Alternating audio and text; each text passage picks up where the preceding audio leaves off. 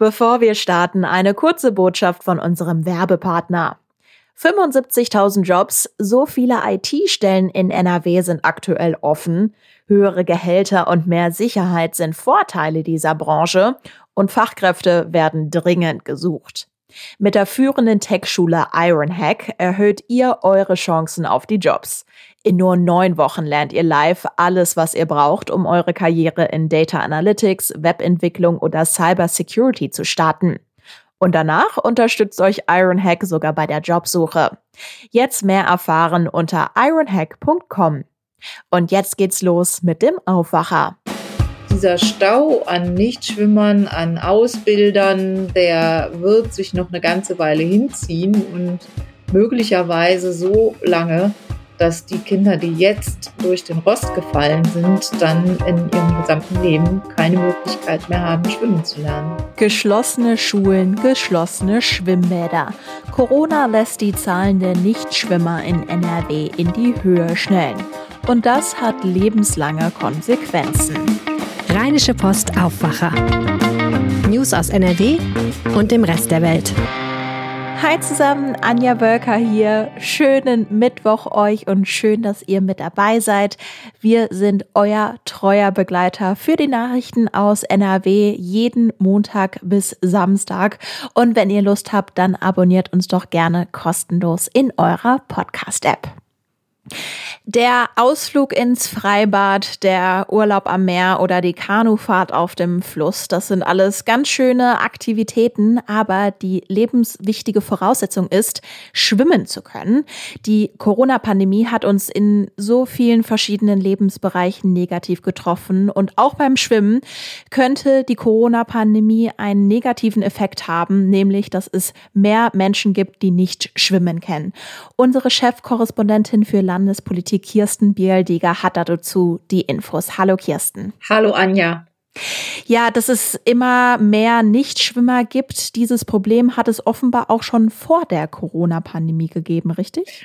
Ja, das ist richtig. Also keine Frage, das ist ein Dauerproblem, aber wie viele dieser Probleme ist es durch die Corona-Pandemie nochmal deutlich verschärft worden. Also ähm, in Zahlen, das sind Zahlen, die der Schwimmverband äh, gestern in, äh, bekannt gegeben hat im Landtag. Und zwar gehen die davon aus, dass in Nordrhein-Westfalen durch den Lockdown nochmal 42.000 Kinder mehr nicht schwimmen gelernt haben. Vorher war ungefähr in den Schulen am Ende des vierten Schuljahrs, also am Ende der Grundschule, waren es ungefähr 110.000 Kinder, die nicht schwimmen konnten oder nicht sicher schwimmen konnten. Wenn man jetzt diese 42.000 durch Corona hinzurechnet, kommt man also auf 152.000 Nichtschwimmer am Ende des vierten Schuljahrs. Ja, das sind auf jeden Fall richtig heftige Zahlen. Und um das jetzt auch nochmal explizit zu benennen, also wir reden natürlich jetzt gerade über Kinder, du hast gerade die vierte Klasse genannt, aber die Fähigkeit, nicht schwimmen zu können, das betrifft ja dann die Menschen ihr gesamtes Leben. Ja, also es wird den einen oder anderen geben, der es noch aufholt. Aber das war auch eine Erkenntnis im Sportausschuss gestern im Landtag. Es wird für viele nicht möglich sein, dieses Defizit aufzuholen weil die Angebote so knapp sind nach wie vor. Das hat verschiedene Gründe. Ein Grund, der bisher noch gar nicht so bekannt war, den aber der DLRG nannte, es gibt jetzt auch viele Lehrer, deren Rettungslizenz in der Phase der Pandemie ausgelaufen ist und die äh, diese Lizenz nicht erneuern konnten und daher ihre Erlaubnis zum Erteilen von Schwimmunterricht verloren haben. Das müssen die jetzt nachholen, aber diese Kurse wiederum, die sind äh, im Moment auch sehr knapp. Das heißt, dieser Stau an Nichtschwimmern, an Ausbildern, der wird sich noch eine ganze Weile hinziehen und möglicherweise so lange, dass die Kinder, die jetzt durch den Rost gefallen sind, dann in ihrem gesamten Leben keine Möglichkeit mehr haben, schwimmen zu lernen. Das ist ja ein, ja, ein sehr negativer Ausblick. Gibt es denn irgendwelche Wege, da jetzt dann doch nochmal irgendwie nachzusteuern, da jetzt nochmal Dinge in Gang zu setzen, damit vielleicht die 42.000 Kinder, die jetzt ganz akut betroffen sind, ja, vielleicht das Schwimmen lernen nachholen? Ja, wie gesagt, das Nachholen, das hängt ja von den Angeboten ab. Die sind knapp. Dann verschärfend kommt auch hinzu, dass in vielen Kommunen natürlich auch das Geld jetzt knapp geworden ist und ohnehin schon viele Kommunen darüber nachgedacht hatten, Schwimmbäder zu schließen.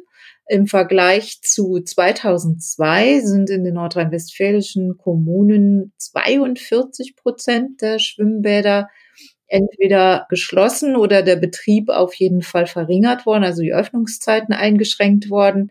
All dies führt dazu, dass es wirklich nicht ganz einfach ist, einen Schwimmkurs zu bekommen. Und äh, wenn man dann auch sieht, wie aufwendig das ist, ich kann es aus eigener Erfahrung sagen mit meinen Kindern, wie aufwendig das ist, den Kindern einen Schwimmkurs zu ermöglichen mit Anfahrt, mit Betreuung, mit abholen beziehungsweise daneben sitzen, neben dem Beckenrand.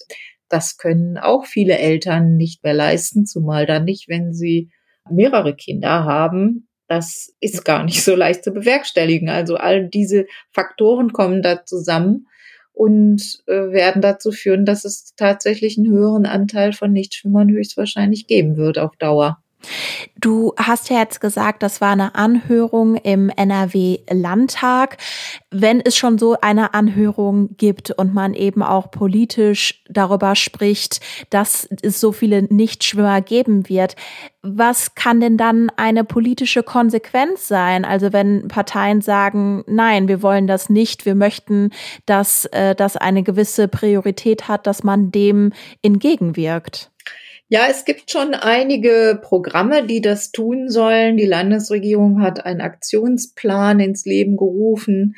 Der ist aber bisher äh, gar nicht so von den Schwimmvereinen angenommen worden.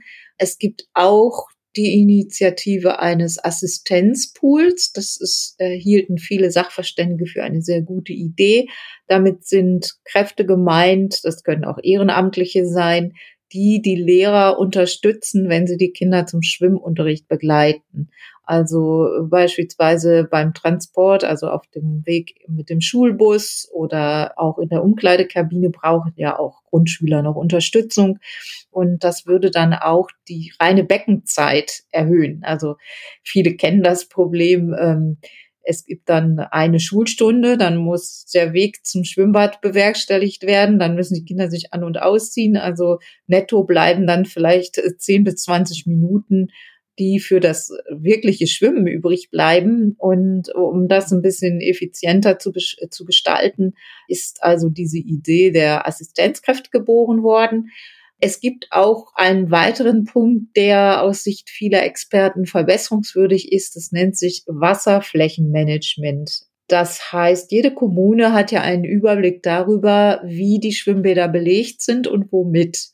Und da ist nun die Forderung der Experten, dass man da den Anteil des Kinderschwimmens deutlich erhöht. Also sagen wir mal weniger ich will jetzt hier keine Kämpfe aufmachen, also keine Kampflinien aufmachen, aber möglicherweise weniger für Senioren oder weniger für Schwimmvereine und dafür aber dann mehr Zeiten zum, zum Schwimmen lernen und für den Schwimmunterricht, um eben dieses Problem in den Griff zu bekommen.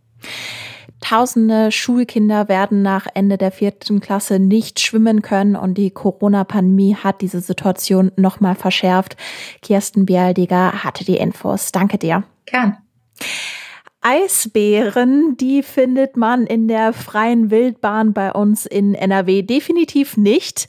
In Zukunft findet man die Eisbären nur noch in Gelsenkirchen im dortigen Zoo, denn der Wuppertaler Zoo gibt seine letzte Eisbärin ab. Der Grund der Tierschutz. Die Hintergründe dazu hat NRW-Reporter Jörg Isringhaus. Hallo Jörg. Hallo Anja. Wir sprechen heute über die Eisbärin Anori. Sie wird in Zukunft in einem französischen Zoo leben. Das steht schon länger fest, genauer seit 2019. Worum geht's denn da genau? Ja, der Zoo hat sich überlegt, die Ansprüche, die sie an sich selber stellen für eine Haltung dieser Tiere, das können sie einfach nicht mehr, äh, nicht mehr stemmen. Sie haben nicht genug Platz, sie haben nicht genug finanzielle Mittel, um das ganze Ding umzubauen, also die Anlage oder gar neu zu bauen. Und deshalb hat man sich entschieden, 2019 sich von dieser Eisbärenhaltung zu verabschieden. Ein Eisbär ist schon gegangen im vergangenen Jahr. Äh, Luca hieß der Eisbär und jetzt ist eben Anori dran. Anori ist die letzte Eisbärin, die jetzt geht in Wuppertal. Und damit muss man sagen, endet auch eine mehr als hundertjährige Geschichte der Eisbärenhaltung in Wuppertal. Denn äh, angefangen hat es so 1912, 1914. Damals hat man dort die Anlage errichtet. Nach damals natürlich modernsten Gesichtspunkten wurde mehrfach umgebaut in den vergangenen Jahrzehnten. Aber es reicht eben nicht mehr nach den äh, heutigen Vorstellungen, wie so ein Tiergehege auszusehen hat. Und deshalb hat man sich, hat man sich gesagt, wir müssen das Tier abgeben.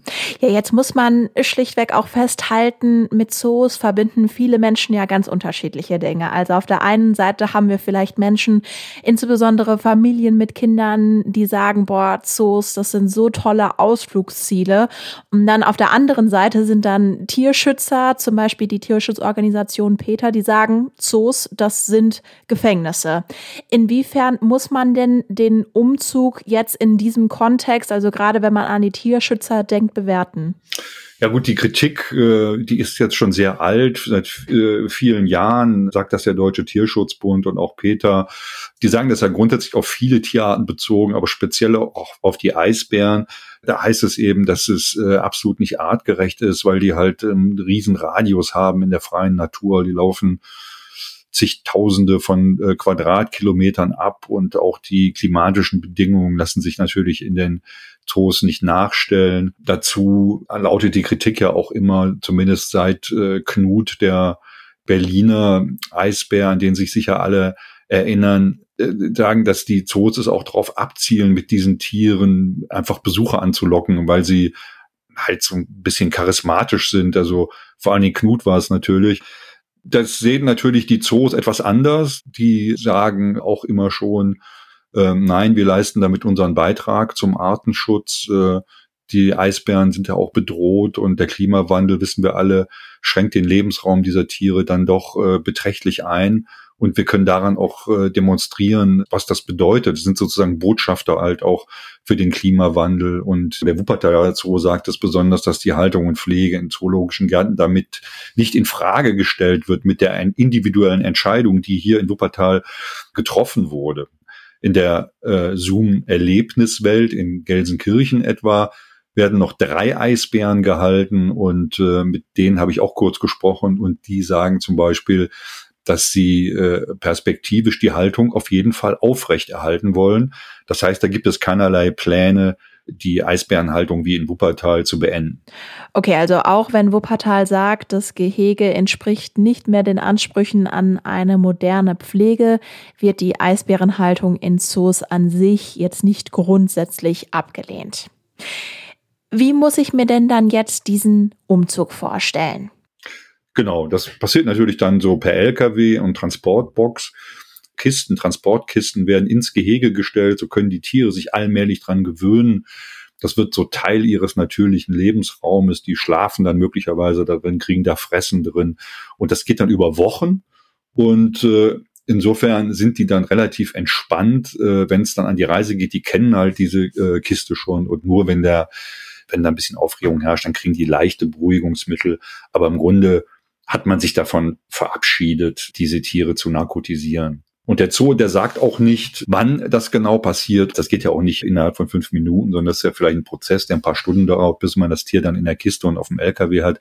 Man möchte aber jetzt nicht zusätzlich noch Publikum haben, die eigens dafür da sind, sich diesen Abtransport da anzusehen. Ja, verstehe. Warum hat man sich denn dann jetzt für Frankreich und den entsprechenden Zoo dort entschieden? Das Ganze läuft in Absprache äh, mit den europäischen Zoos. Da gibt es ein europäisches Erhaltungszuchtprogramm. Da sitzen dann die Kuratoren der einzelnen Zoos zusammen und äh, geht ja darum, um äh, bestimmte Arten äh, äh, zu erhalten und Tiere zusammenzubringen und zu züchten. Und unter diesen Gesichtspunkten wird dann geguckt, welches Tier passt wohin. Und äh, in diesem Fall äh, ist es halt der Zoo im französischen Mulhouse geworden. Dort gibt es schon zwei Eisbären, die dort leben in einem sehr großen Gehege, 3000 Quadratmeter groß, mit mehreren Wasserbecken und großen Innenräumen, alles sehr naturnah gestaltet. Dort wird sie dann jetzt irgendwann in den nächsten Wochen auch hingebracht. Der Wuppertaler Zoo gibt seine letzte Eisbären ab, weil das Gehege nicht mehr den modernsten Standards entspricht und ein Um- und Neubau nicht finanziell stemmbar ist. Die Informationen hatte Jörg Essringhaus. Herzlichen Dank. Gerne. Unsere Kurzmeldungen. Ende 2023 soll die erste neue Leverkusener Rheinbrücke fertig sein. Dafür werden heute die ersten Stahlbauteile angeliefert. Die Teile werden dort dann zusammengeschweißt und sollen ab Januar in ihre endgültige Position auf die Brückenpfeiler gehoben werden. Die Leverkusener Rheinbrücke gilt als eines der aktuell aufwendigsten Bauprojekte im deutschen Straßenwesen. Die marode Brücke soll durch zwei neue Brücken ersetzt werden. Und im Düsseldorfer Kunstpalast startet heute die von Claudia Schiffer kuratierte Modefotografie-Schau Cultivate. Das Wetter sieht heute ziemlich miesepetrig aus. Es ist stark bewölkt. Dazu kündigt der Deutsche Wetterdienst Schauer und Gewitter mit teils heftigem Starkregen an. Es wird maximal 24 Grad warm. Der Donnerstag wird dann etwas freundlicher. Wir starten mit vielen Wolken. Regen kommt aber meist nicht runter. Im Laufe des Tages kann es dann auch mal auflockern. Das Regenrisiko ist da auch weiter gering. Es kühlt aber noch mal ein bisschen ab. Die Temperaturen liegen zwischen 19 und 22 Grad.